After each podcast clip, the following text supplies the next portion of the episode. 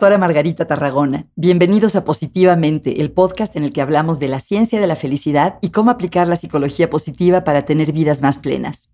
Hola, bienvenidos a Positivamente, el podcast en el que hablamos de felicidad, bienestar y de cómo la psicología positiva nos puede ayudar a tener vidas más plenas. Hoy estoy muy contenta de tener aquí a una persona que aprecio mucho, una colega extraordinaria, que es Lorena Valera. Lorena es psicóloga y mercadóloga por la Universidad de Pensilvania y también recientemente acaba de obtener su maestría en psicología positiva aplicada del Centro de Psicología Positiva de la Universidad de Pensilvania. Bienvenida, Lorena. Hola, Margarita. Muchísimas gracias por la invitación. Estoy muy contenta de por fin poder estar en tu podcast. Ay, yo también, de verdad. Pues te invité, Lorena, porque realmente creo que eres alguien que está haciendo algo muy original y muy interesante que tiene que ver con cómo aplicar la psicología positiva en la crianza de los niños. Pero bueno, antes de eso, mejor te pregunto a ti, ¿tú cómo te presentas? Si conoces a alguien en una comida o este, recogiendo a, los niños de la escuela y te preguntan a qué te dedicas, ¿tú cómo defines tu trabajo? Mira, Margarita, hasta antes de la maestría, este, la definía totalmente como como una consejera, como, un como una coach a madres primerizas, familias primerizas, este, considerando todas las etapas de desarrollo del niño y, la psicología positiva. Es, no es algo así que se dice y se pone en una tarjeta, pero... Sí, por eso te preguntaba, porque es un poco difícil, ¿verdad? De sintetizarlo. Sí, sí, sí, sí, pero a raíz de la maestría realmente me dejé de enfocar en mamás primerizas, este, y, y, ahora me dedico a los, a, los padres, padres, madres de cualquier edad, mm, este, eh, para, pues, para ayudarlos, sobre todo para que ellos tengan bienestar, y al estar bien los padres, automáticamente los niños pueden estar muchísimo mejor y crear familias muchísimo mejores. Ay, qué bonito. Ahorita te voy a preguntar mucho sobre eso, pero ya que mencionaste que es difícil de poner en una tarjeta, me dio curiosidad. ¿Y, es, y tus nuevas tarjetas qué dicen o qué van a decir? Lorena Valera, MAP, que son las iniciales de maestría en psicología positiva aplicada, y abajo. Positive Parenting. Positive Parenting. Ay, pues empecemos por ahí. A ver, ¿qué nos quieres decir de, de Positive Parenting? ¿Y por qué en inglés? Aunque sabemos que tú y yo somos bastante pochas las dos, pero se me hace interesante tu elección de, del de marca, digamos, o de concepto. Sí, Margarita, mira, en, este, en español no hay una palabra que, que, defina exactamente lo que es el parenting. el, el, existe la palabra crianza, existe la palabra paternidad, pero la crianza nos habla un poquito más de cómo educamos nosotros, cómo creamos, cómo criamos a nuestros hijos, ¿no? Este, que no es necesariamente lo único que se ve en el, en el parenting. ¿Tú cómo entiendes la palabra parenting? Porque es como un verbo también, ¿no? Es tanto un sustantivo como un verbo, es como el ser padres o tú cómo lo, aunque no haya una sola palabra, en varias palabras, ¿cómo lo entiendes? Sí, el parenting es exactamente lo que dijiste, es cómo somos papás, cómo vivimos nuestra paternidad, cómo, cómo como somos nosotros, vamos a actuar sobre nuestros hijos, o sea, es lo que somos y cómo actuamos. Ok, o sea, el, la acción de ser padres, ¿no? El, no sé si el proceso, la acción, pues a mí me... Exactamente, todos los cambios que vivimos este, dentro de nuestra vida como padres y como, como, ajá, ajá, exactamente eso. Ok, bueno, ¿y por dónde empezamos? Algo tan importante, tan grande, creo que los que tenemos hijos, algo de lo que más anhelamos y deseamos en la vida es poder ser buenos padres, tener hijos felices. El propio Martin Seligman, a quien tú conoces también, muchas veces dice que cuando va a dar conferencias por todo el mundo y les pregunta a los padres qué es lo que más desearían, si, pudieran pedir un deseo para sus hijos, ¿qué pedirían? De manera abrumadora, los padres y madres tienden a decir que sean felices, eso es lo que deseamos para nuestros hijos. Entonces, ¿por dónde le entramos este tema? O cuéntame, ¿cómo te empezó a interesar a ti este tema de cómo eh, poder ser padres de una manera positiva? Sí, claro. Mira, este, desde que me, embaracé de mi primer hijo, me volví una lectura, una lectora ávida de todo lo que existía de parenting, así todos los libros, todos los blogs, todo lo que existía, me lo trataba de, leer así tratando de ser, entre comillas, la mejor mamá, ¿no? cuando, cuando me di cuenta que existían tantas teorías, tantas cosas, inclusive contradictorias, este, y empecé a ver que, em, empecé a entender que no existía la mejor mamá, mm. que cada familia es un universo completamente diferente y que no había una forma, una fórmula para hacerlo. Entonces, empecé a buscar este, información científica, que siempre he sido las personas que, que, siempre busco este, el, pues la fuente de, de por qué alguien te está dando un consejo, ¿no? y tomé cursos e incluso tomé un curso en la que se llamaba Desarrollo Cognitivo y Emocional del Niño. Empecé pues a tratar de entender lo más que pudiera y este y se volvió mi pasión. Mi pasión estudiar todo lo que había de parenting, tomé todos los cursos, todo lo que existía. Ahí fue cuando ya me cambié de carrera, dejé todo lo que había hecho antes de trabajar en marketing para convertirme en en mamá y en este mm, advisor de parenting para mamás primerizas. Luego nace mi segundo hijo que tuvo muchísimos problemas de salud los tres primeros años de vida. Y, ajá, pero lo que empecé a buscar ahí fue información de cómo puede ser una mamá más resiliente cuando tienes un hijo enfermo. Empecé a buscar toda esa información cuando llegó a mí este, alguien diciéndome que existía la psicología positiva. Este, la verdad que cuando oí la palabra me sonó al club de los optimistas, no que tenga nada de malo, pero no era mi tipo de Claro, me encanta la ciencia. Ajá. me encanta la ciencia. Entonces me metí a investigar y cuál va siendo mi sorpresa que Martin Seligman, que había sido mi profesor muchos años antes, era uno de los fundadores y que venía de la Universidad de Pensilvania, entre otras. Entonces me, emocioné muchísimo y entonces me empecé a meter de lleno a, estudiar psicología positiva y como muchos de todos los que nos dedicamos a esto, descubrí que era mi llamado en la vida y que de aquí, de, que, de que aquí era yo, o sea, aquí pertenecía y aquí me iba a quedar para siempre. Y este, y pues ya, tú sabes, empecé a estudiar, estudié contigo, este, y cada clase que yo tomaba, siempre pensaba en los papás y en las mamás. interesante. Sí, cada, cada clase, y eso me pasó también en la maestría, cada palabra, cada cosa que decían, decía, bueno, es que si los papás pudieran estar mejor, si los papás conocieran esto, este, si los papás aprendieran a meditar, a respirar, a ser agradecidos, o sea, todo lo que conlleva la ciencia de la psicología positiva, estarían muchísimo mejor ellos para poder crear familias mejor, bueno, no, no mejores, pero familias más, con más bienestar, más tranquilas, disfrutar más su paternidad.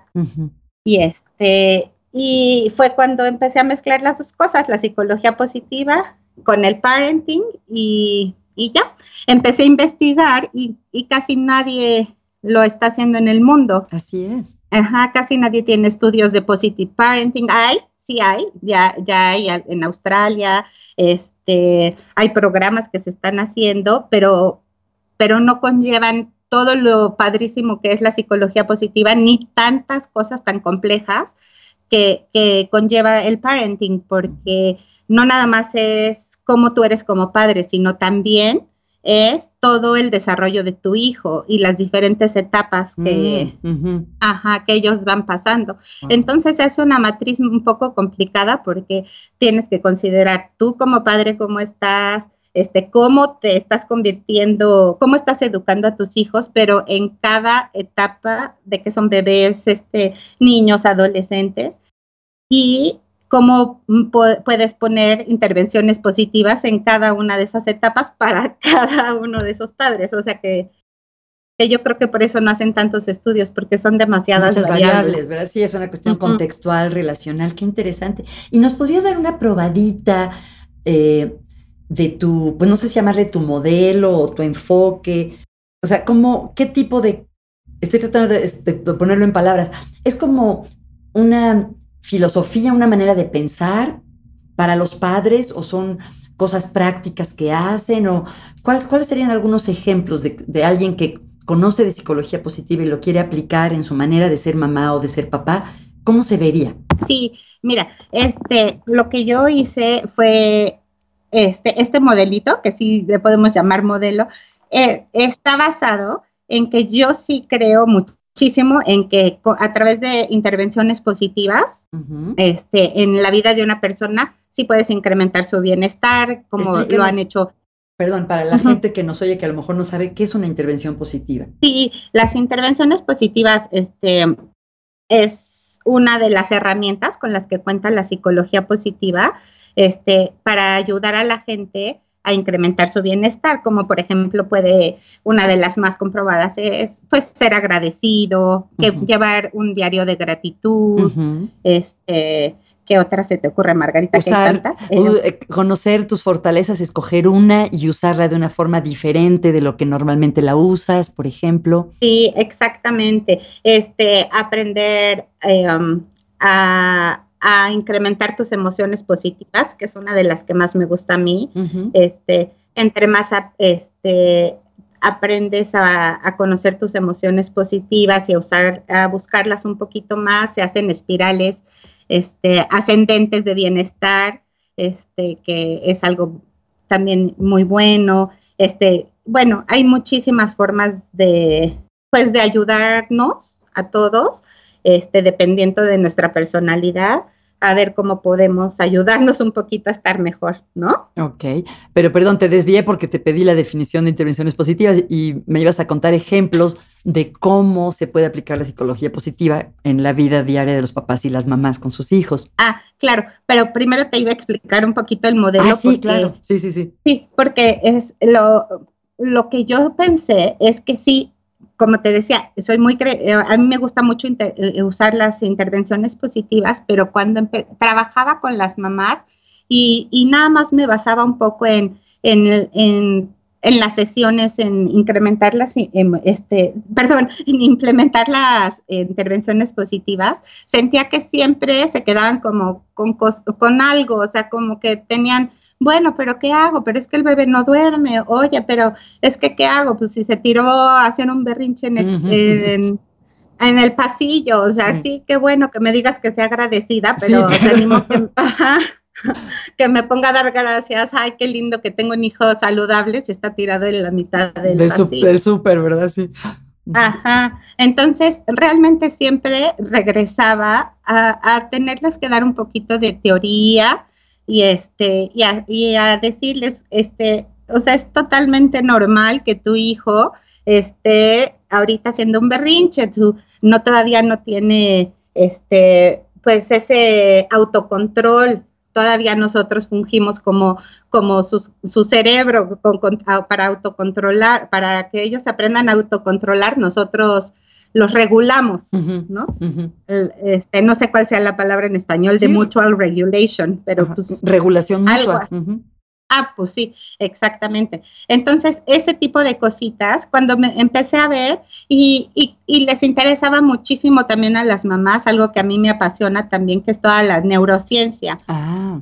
Entonces, les explicaba mucho cómo, cómo podían ellas ayudar este, a que con la, por medio de la conexión cambiar el cerebro de sus bebés, que les explicaba este un poco de la neuroplasticidad, de epigenética, o sea, todo esto que es tan interesante, que está de moda.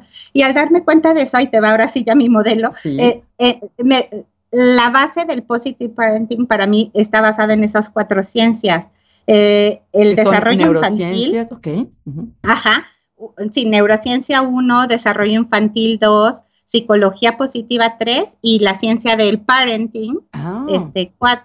¿Tú crees que hay una ciencia del parenting per se o, el cómo ser buen papá se alimenta, está como compuesto de, estas y otras disciplinas que mencionabas? No, ¿qué crees que está? Es enorme, Margarita. Ahora cuando estuve haciendo tanta investigación para la, para, para la tesis, este, es es un de mil, de muchísimos años, es ah. una ciencia, de verdad, o sea, como interesante, la ciencia de cómo ser buenos padres y madres. No de no exactamente de cómo ah. ser buenos, ah, de cómo son, del proceso de cómo somos. Exactamente, o sea, que te determina como papá, el desarrollo como papá, este, la, em, los estilos de, de parenting, de, ajá, de parentaje, exacto pero hay muchísima investigación, pero igual que casi toda la investigación, pues se basa en, en pues, en cómo, te, cómo afecta la depresión a tal cosa, casi, mm, casi todo en, lo negativo. Oye, pues qué gran aportación y qué complejo, porque lo estaba visualizando y si tienes como cuatro, son como cuatro dimensiones diferentes, ¿no? Cuatro ejes. Exacto, y eso es en, en, solamente conocimiento empírico y teórico.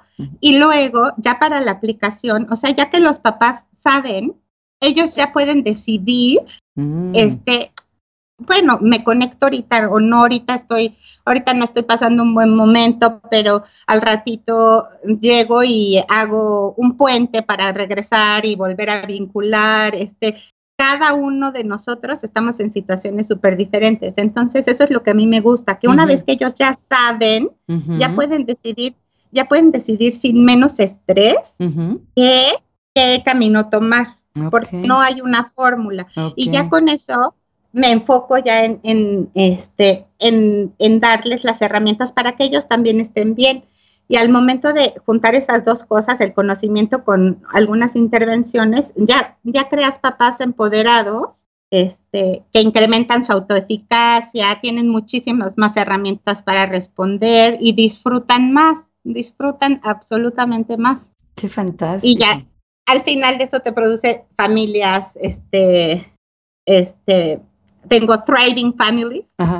Familias que, que, florecen o que están realmente muy plenas, ¿no? Ah, exacto, y pues niños más saludables. Oye, me, me da curiosidad una cosa. En los estudios hechos en escuelas, por ejemplo, se ha visto que efectivamente primero hay que trabajar con los adultos de la escuela, los maestros, los directores y luego con los alumnos, que si se brincan ese paso, realmente los programas de educación positiva no tienen tanto impacto.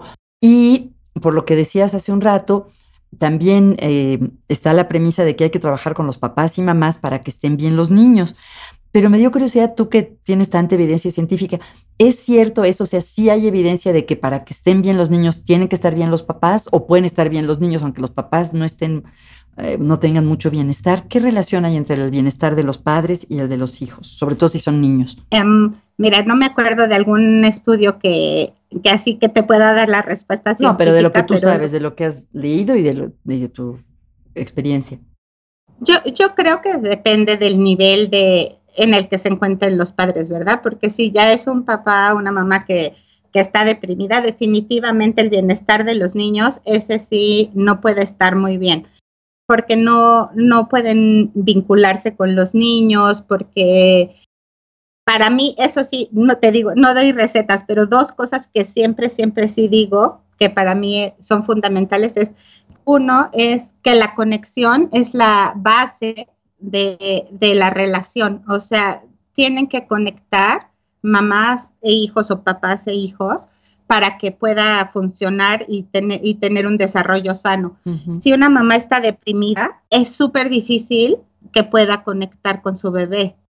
Y, y sí es sí es súper importante que haya una conexión con los hijos. Fíjate, se me hace muy interesante esto que dices de la conexión, Lorena, mm, porque me, me llega, porque yo también como tú, cuando, eh, cuando iban a ser mi primer hijo y con los subsecuentes, leía todo lo que había, se burlaban de mí porque tenía todos los libros de embarazo, de, de nacimiento, de desarrollo de los niños, y me di cuenta cuando tuve mi primer hijo, después de un tiempo, que realmente es una relación, o sea, no es que sea una cosa técnica, no es no lo adiestras o lo entrenas, es y muchos libros de crianza de esa época tenían mucho ese enfoque como de entrenamiento de los niños y yo sentía, pues es que es una relación, como cualquier otra persona. Bueno, con mucho más amor que la mayoría de las relaciones, pero es una persona que aunque sea chiquita, es una relación. Entonces creo que, que tienes toda la razón en esta parte de entenderlo de esta manera, como relacional, ¿no? Sí, exactamente. Y, y también este, hay muchísimas cosas, muchos muchos factores que influyen en el comportamiento de nosotros como papás y las decisiones que tomamos este, con respecto a cómo educar y todo. Ahorita que decías que pues sí es una relación, lo que pasa es que muchísima gente viene de much, de diferentes historias. Claro. Este, ajá, hace cuenta que hay tres em, principales características que, en las que nosotros nos basamos como para que sean los determinantes de cómo somos como padres. Primero son nuestras características propias, este, también las características de cómo es nuestro hijo y las, ajá, y las características pues, del, del contexto y, y, socioculturales donde, donde se desarrollan. Haz de cuenta que la, de los papás, pues nos afecta muchísimo, pues nuestra personalidad, nuestra salud mental, que es a donde íbamos, que si estaban muy deprimidos, pues está difícil, nuestras creencias y también pues nuestra propia historia de desarrollo, cómo fueron nuestros papás con nosotros y a ver qué traemos cargando, ¿no? Luego, la de, las características de los niños también nos afectan de cómo somos como papás, porque depende de su temperamento, este, lo que hablamos hace ratito, depende de su edad, este, depende también si están sanos o no, pues te lo digo, este, yo que, que, viví todo lo demás.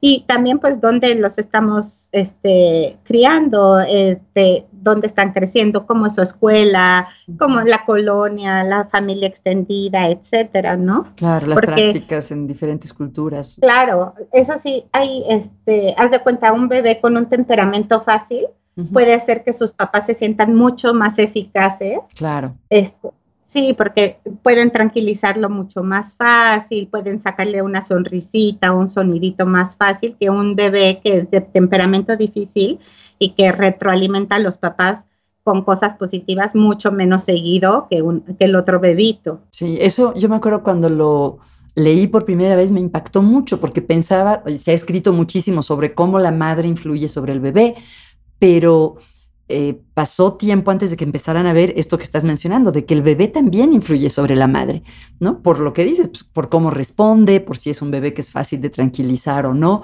Entonces realmente es un proceso como de moldearse mutuamente, no es que, la, que el bebé sea un pedazo de plastilina y la mamá sea la que lo moldea a él, sino que es mutuo, ¿no? Exacto, porque, por ejemplo, en este caso de esos bebés, los papás después si no se les interviene, si no estás, los acompañas, este, se convierten en papás mucho más castigadores y mucho, mucho menos pacientes, ¿no? qué interesante. que es lo, lo que el niño va recibiendo ya después, o sea, tal vez tuvo un temperamento difícil, pero pues ya después lo que él recibe, pues no es tan positivo y pues se hace un círculo vicioso. Wow.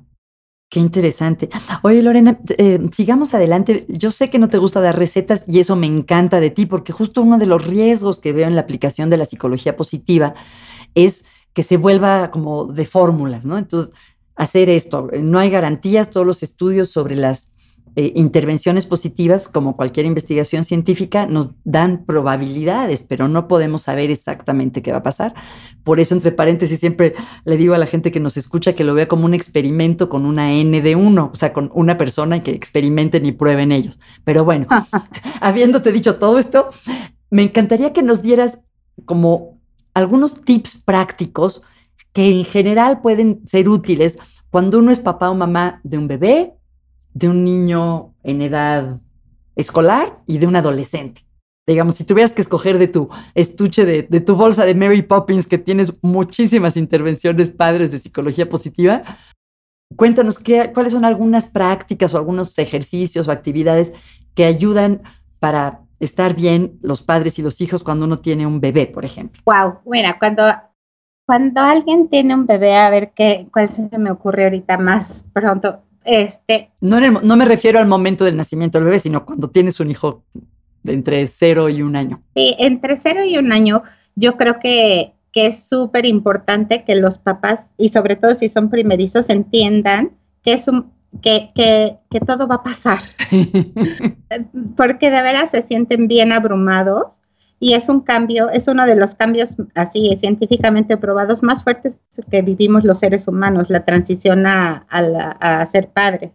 Entonces, yo sí buscaría cosas para hacerlos este, como una línea del tiempo y que sepan que en, dos años ya, ya van a dormir, y en dos años está Ajá, este, sí, sí, este, en mi, en mi certificado les les enseño mucho en esa etapa, este, un poco de mindfulness. Ah, no habías mencionado el certificado y te voy a preguntar de eso después, ah. pero qué bueno que lo mencionas.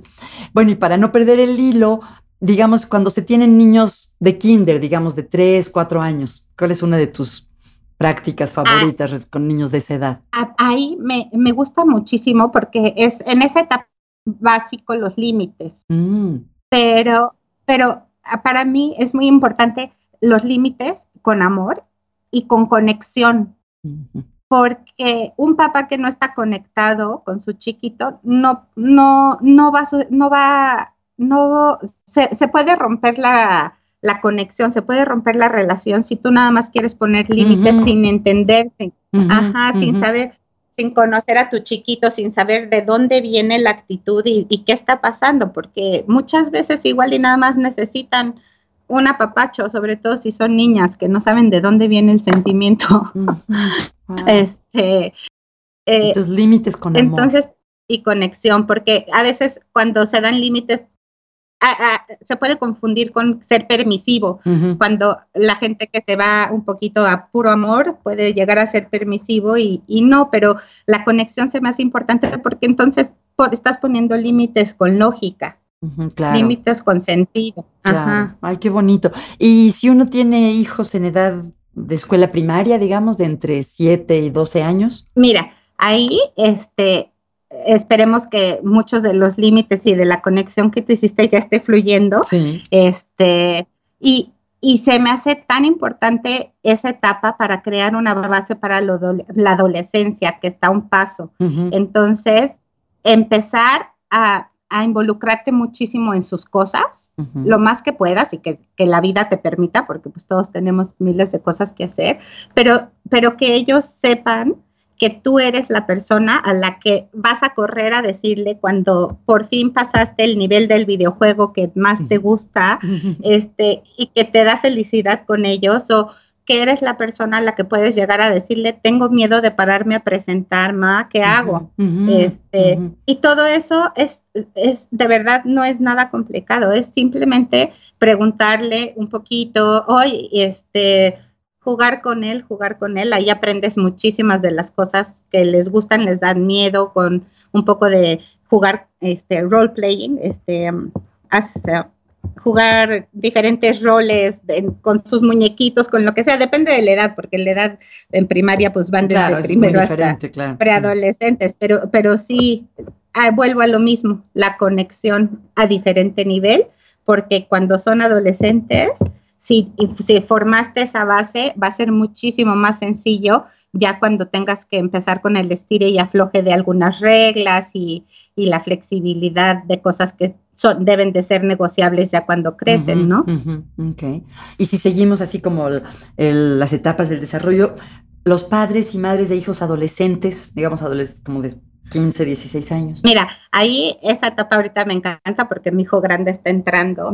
Entonces, este, se me hace súper interesante que los papás entiendan los cambios que están sufriendo los niños en el cerebro, porque este, no sé si sabes que en esta etapa este, los niños empiezan a depurar la mayoría, muchísimas de las conexiones neuronales que ya no usan, este, de cosas que pues tal vez tocaron piano a los dos años, pero no lo volvieron a tocar. Entonces toda esa depuración este, hace que que, necesiten tener retos nuevos, cosas nuevas, que son este, las cosas que se les van a quedar para siempre en su vida. Y también que es súper interesante que la parte en la que manejas este, la medición de riesgos en el cerebro no la tienen desarrollada hasta los 25 años. Entonces, no pueden medir los peligros igual que un adulto. Ajá. Entonces, cuando entiendes un poquito cómo se está desarrollando su cerebro, que está hecho un poco de desorden porque están depurando todo, que, que no pueden medir los riesgos igual que tú, que están llenos de hormonas, o sea, cómo van a ser sus reacciones, entonces te lo tomas menos personal todo. Qué interesante.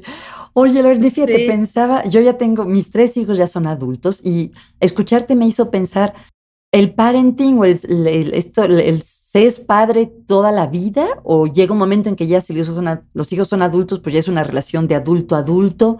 ¿Qué me podrías decir sobre eso? Ah, mira, de ese me acordé ahorita de un ejemplo de la diferencia que hay de, ay Dios mío, shame contra la, guilt. Ah, la vergüenza y la culpa. Ajá, de la vergüenza y la culpa.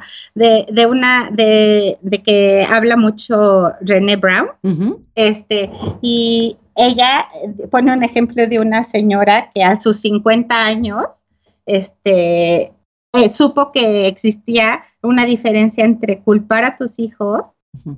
y avergonzarlos. Uh -huh. La diferencia es que cuando, cuando un hijo hace algo mal y le dices, eres un, este, eres un sucio o eres eh, un irresponsable, lo estás atacando a él como persona y no le estás diciendo, no me gusta cuando no haces la tarea o no me gusta cuando este, no sé, tiras todo, lo uh -huh, que sea, uh -huh. pero no, no, estás atacando a su persona. Esa es la diferencia entre avergonzar y la culpabilidad. Y dicen que cuando te, cuando atacas a su persona. Este, hay muchísimo más riesgo en adolescentes de, de suicidio, de depresión wow. y todo. Y esta señora a los 50 años se enteró de eso y, su, y, y, invitó a su mamá al curso y su mamá a los 70 años le dijo, perdóname, yo no sabía que existía eso, quiero oh. decirte que todo, que todo lo hice por amor y que mm. jamás hubiera sido mi intención ir contra tu persona, yo lo que quería era ayudarte y educarte, pero dice la señora de 50 años que para ella fue toda una diferencia de escuchar que sus papás la amaban mm. y, que, y que jamás lo hubieran querido avergonzar y ella creció con ello hasta ese momento y dice, no sabes, este, lo bien que me sentí de saber que mis papás todavía me quieren. Entonces, contestando a tu pregunta, yo creo que siempre se es papá. Yo también, es lo que, lo que pienso. De hecho, el otro día leí una investigación que hasta me dio risa, porque vieron que los padres de hijos adultos siguen teniendo, eh, perdiendo el sueño preocupándose por sus hijos. Y pensé, pues sí, obviamente, pero me, me hizo gracia que nuevamente las investigaciones eh, re, eh, refuerzan o prueban cosas que muchos sabemos de nuestra propia experiencia, ¿no? Oye, sí, Lorena, claro. mencionaste la certificación. ¿Nos puedes contar un poquito de eso o todavía está cocinándose? Sí, claro que sí. Mira, todavía se está cocinando porque apenas terminé el 2 de septiembre con la maestría. Felicidades, Entonces, qué gran logro. Gracias, Mar Margarita. Este, fíjate que mi, mi tesis exactamente fue un certificado en Positive Parenting Ah, este, sí, que, que, me encantaría, me fascinaría poderlo dar porque sí, realmente creo que el cambio empieza en nuestra casa. Me encanta lo que dice Gandhi de sé el cambio que quieres ver en el mundo. Y sí creo que, que si empezamos en nuestra casa a aprender a disfrutar, a amar, a conectar, a, a estar bien nosotros como papás, etcétera, vamos, podemos hacer un efecto dominó que pueda llegar a, a la sociedad y al mundo. Entonces, este, este certificado este, es un poco largo porque es muchísimo material. Uh -huh. y este, sería más o menos como de unas 40 semanas wow. que trataríamos, ajá, este, trataríamos a fondo pues todo lo que hemos platicado, cómo incrementar nuestra autoeficacia, este, nuestras, no, tener muchos recursos y mucho del conocimiento de todas las áreas que te, de las cuatro áreas que, que incluye el Positive Parenting. Uh -huh. Y en cada clase este, tendríamos una intervención positiva, o dos, porque hay muchas. Qué bonito, qué bárbaro, Lorena, qué bien. Oye, Lorena, siempre les pregunto a mis invitados qué están leyendo. Si yo viera tu, si yo viera tu mesita de noche o tu escritorio, ¿qué me encontraría? Mira, ahorita, porque estoy a punto de ir a un curso de adolescencia, este, estoy leyendo un libro que se llama El cerebro del adolescente. Ah, qué bien. Este, sí, está muy padre. Es una recopilación de, de, muchos artículos de investigación de muy buenos científicos y, y pues te enseñan este, cómo el adolescente razona, aprende, cómo toma decisiones y todo este, con estudios que algunos llevan casi 30 años. Qué Entonces, increíble. está súper padre. Y me estoy releyendo uno que se llama Age of Opportunity, uh -huh. que se llama Edad de Oportunidades. Que también es sobre la adolescencia, ¿verdad? Sí, es de la adolescencia y hasta ese, ese sí se los recomiendo muchísimo. Ese es de Lawrence Steinberg. Uh -huh. y, y, este, y es, para mí es un libro buenísimo que te explica muy, muy digerido, muy padre, este, la adolescencia. Ay, y los qué... cambios que pasan los niños, sí. Qué bonito. Lorena, estoy segura que a muchas de las personas que nos están oyendo les interesa mucho tu trabajo. eh, que realmente es innovador y creativo. ¿Cómo pueden contactarte? ¿Cómo pueden saber más de ti? ¿Estás en las redes sociales? ¿Tienes alguna página web? ¿Cómo puede la gente estar en contacto contigo para esta cuestión del positive parenting? Mira, Margarita, pero ahorita que me que quien, quien quiera, feliz les contesto, pero por mail. Ok, ¿y cuál es tu mail? Sí, es lorena-bajo valera arroba hotmail.com. Lorena-valera arroba hotmail.com. Le digo a Lorena que aunque la conozco hace mucho, yo a veces me equivoco y digo Varela en vez de Valera, pero no es Valera. Sí, es Valera Margarita, gracias. No lo digo para que no se vayan a equivocar a la hora de escribir el mail. Muy bien, Lorena. Lorena, pues muchísimas gracias, te felicito, me da mucho gusto tenerte aquí y saber que ya tienes esta maestría en psicología positiva aplicada y que la vas a poner a tan buen uso trabajando con padres y madres para que realmente tengan familias plenas y felices. Muchísimas gracias, Margarita, te agradezco muchísimo a ti, te admiro mucho, te quiero mucho. igualmente y mi más grande admiración por todo lo que tú haces. Qué linda, muchísimas gracias. Oye, y, quiero aprovechar que estás aquí para hacer un pequeño comercial, pero sé que tú vas a ir al Congreso de Psicología Positiva que va a haber en la Universidad Iberoamericana, eh, que estamos organizando en la Sociedad Mexicana de Psicología Positiva y quisiera aprovechar para difundirlo e invitar a las personas que nos escuchan. El segundo Congreso Internacional de Psicología Positiva va a ser los días 9 y 10 de noviembre de este año en la Universidad Iberoamericana en la Ciudad de México. Si quieren saber más, por favor, pueden visitar la página de la Sociedad Mexicana de Psicología Positiva, que es SMPP de Sociedad Mexicana Psicología Positiva.org.mx, smpp.org.mx. Gracias, Lorena, y espero verte pronto. Gracias, Margarita, y saludos a tu auditorio. Gracias, chao. Muchas gracias por acompañarnos hoy. Si quieren saber más de psicología positiva, los invito a visitar mi página positivamente.com.mx y a seguirme en las redes sociales en Facebook y en Twitter. Les quería pedir un favor, si les gustó el podcast, ¿podrían recomendarlo o ponerle una calificación? Cuando las personas están buscando podcasts nuevos, generalmente es gracias a las recomendaciones de otros. Gracias a nuestro equipo de producción, Juan Pablo Mesa, Héctor Fuentes y a Jordi Oliveres por la música original. Hasta pronto, gracias.